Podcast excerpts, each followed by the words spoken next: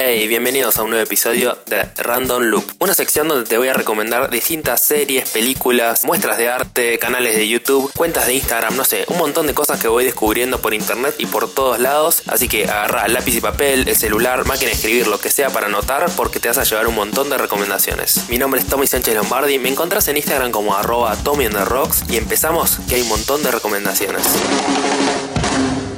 Not, quite my tempo.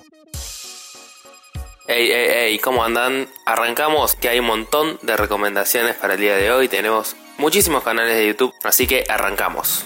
El primer canal que quiero recomendar se llama Agujeros de Guión y hace lo que es reviews o como más tipo análisis tal vez de las películas. Desde, no sé, tenemos películas nuevas como Venom, pero también tiene todo lo que es la trilogía de Nolan del Caballero de la Noche, Jurassic Park, Matrix, Blade Runner no sé, lo que quieras lo encontrás ahí.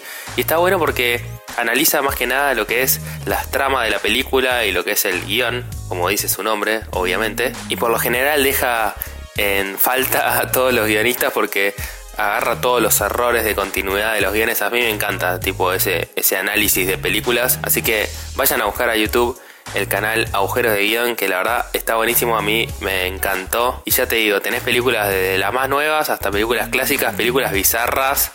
Y nada, yo me vi todos los de Jurassic Park que están buenísimos. Después tiene uno de la Liga de la Justicia que está genial. Tiene Star Wars, no sé, lo que quieras lo tenés. Vayan a verlo. Vamos con la segunda recomendación del día y es un canal de YouTube de una chica que se llama Lucy Peralta, es una chica de España que lamentablemente eh, el último video que subió es hace 10 meses, o sea que está como medio inactivo el canal. Y está genial porque es una piba que es diseñadora gráfica y todos sus videos son de tanto de lifestyle como eh, mini cortos donde te va, no sé, desarrollando algunos temas sobre el diseño, sobre lo que es inspiración, sobre creatividad. La mayoría son videos muy cortitos que duran más o menos 3 minutos, 4 minutos como mucho y nada, tiene como muchísima producción, tiene como, no sé, me, encanta el estilo que tiene. Una lástima que, esté medio inactivo el canal últimamente, pero la verdad que está genial. Lucy Peralta se llama la chica, es española. Y vayan a, a ver su contenido porque vale la pena. Después, este canal le voy a recomendar que me lo pasó uno de ustedes. Uno, un chico me mandó un mensaje por, por Instagram, que es arroba Tomen the Rocks. Si querés seguirme por ahí, me puedes seguir y mandarme también tu recomendación. Me encanta cuando me mandan recomendaciones. Real me sirve muchísimo para estas secciones y también para, para ver yo. Y este me lo pasó un chico, me pasó este canal que se llama Is Izan, o sea, I-Z-H-A-N. No te preocupes, va a estar todo anotado acá en la descripción. Y es sobre un español, un chico que lo que hace es, es fotógrafo, filmmaker y te muestra su proceso y además hace viajes por todo el mundo y te va mostrando esos viajes. La verdad que me voló la cabeza este canal, tiene como un dinamismo a la hora de editar y de contar. O sea, este pibe eh, es una clase, cada video que, que, ves de él es una clase de storytelling y también de recursos de cómo filmar esa historia. Sus videos son de alrededor de 6 minutos por ahí. Tiene algunos un poco más largos, pero son videos cortos, pero es como una piña en la cara. Viendo sus videos te das cuenta de las influencias que tiene eh, Guy Ritchie en su, en su estilo visual y él mismo lo dice que es fanático de Guy Ritchie, como que es todos cortes muy rápidos y ediciones y planos y contraplanos y no, es genial, vayan a ver el canal Izan, I-Z-H-A-N. Es así, es el nombre del pibe que incluso él se burla de sí mismo diciendo que es un nombre rarísimo. Si sos filmmaker o si sos creador de contenidos, posta tenés que ir a ver este canal porque real, lo que es la edición, lo que es el storytelling de este pibe es increíble. Ey, para, para, para, para, para. Vamos a poner una pausa, vos te vas a ir a buscar un café, te relajas un poco y mientras tanto yo te cuento que puedes calificar el podcast y suscribirte también porque es la mejor forma para enterarte cuando sale un nuevo episodio de Creative Loop. Ahora te dejo tranquilo y seguí escuchando el episodio. Ahora, la siguiente recomendación no es un canal de YouTube en particular, sino que es el canal de YouTube de Vanity Fair, que es una revista muy conocida sobre lo que es cine. Y me encantó un video que, posta, me gustó muchísimo y si sos diseñador gráfico te va a encantar. Es un video donde entrevistan a James Verde Soto, va, más que una entrevista, él analiza distintos pósters de películas porque él es director creativo y además se encarga de lo que es la realización de pósters para películas. Y él agarra y analiza todos los pósters de las películas de Marvel. O sea, el video se llama Every Marvel Movie Poster Explain It. No, posta está genial como agarra y compara películas clásicas con los pósters de Marvel y te dice por qué, cómo están organizados los espacios y los colores y por qué el protagonista está más grande acá y, cuál es la estructura que tiene a nivel del orden de los distintos niveles de lectura, la tipografía Está genial, posta. Vayan a buscar el canal de Vanity Fair. Every Marvel Movie Poster Explain es el nombre del video. No tiene subtítulos, pero nada, posta. Vas a ver los pósters y vas a ver que el tipo con un marcador va tirando líneas y va como explicándote y vas a entenderlo igual aunque, aunque no sepas inglés. Y la verdad después les recomiendo que miren un poco el canal de Vanity Fair porque se van a encontrar cositas así copadas también. Y ahora vamos a la recomendación del día de hoy, la recomendación de cine que fui a ver La verdad, a mí me encanta Rocky, me vi todas sus películas siempre mil veces. Ya les conté en un Creative News que tuve un perro que se llamaba Rocky cuando era chico, por honor a Rocky, porque me encantaban las películas. Y la verdad estaba como muy hypeado por ir a ver Creed 2, porque la 1 me había encantado mucho. Y bueno, tenía muchas expectativas por esta 2. En líneas generales me gustó la película. Siento que no es mejor que la 1 básicamente, ni es la mejor de la saga Rocky, pero me gustó.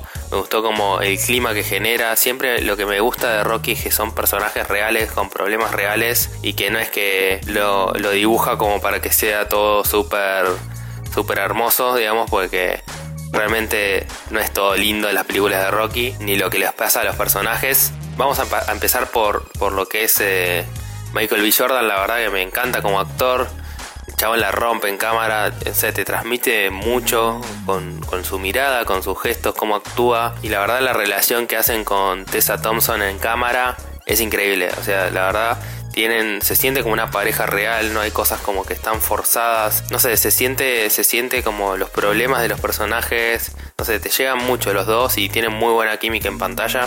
Después, obviamente, Sylvester Stallone como Rocky, Rocky Balboa. Para mí, Sylvester Stallone es Rocky, o sea, es él poniéndose en pantalla tal cual es. El chabón nació para hacer ese personaje. Cada vez que veo a Sylvester Stallone interpretando a Rocky, la verdad me emociona, me llega muchísimo. Siento que como que está a flor de piel siempre, él mostrando, mostrando sus sentimientos. Y de nuevo, la verdad que no falla. O sea, siempre que ves a Rocky en pantalla es como que, no sé, te agarra una nostalgia y encima Ahora vamos a hablar de la banda de sonido, pero me encanta cómo siempre el chabón te llega. Tal vez es muy subjetivo lo que estoy diciendo, porque me encantan las películas, pero real, pónganselas a ver las películas si no las vieron todavía y vas a ver como que su interpretación es muy simple pero muy efectiva y aunque parece simple en la superficie hay como emociones muy complejas como que van atravesando al personaje. Después la banda de sonido, la verdad también me gustó muchísimo. Tiene ese, esa, para los montajes de entrenamiento, esa parte como más de tipo, más trapera que, está de moda ahora, medio hip hop.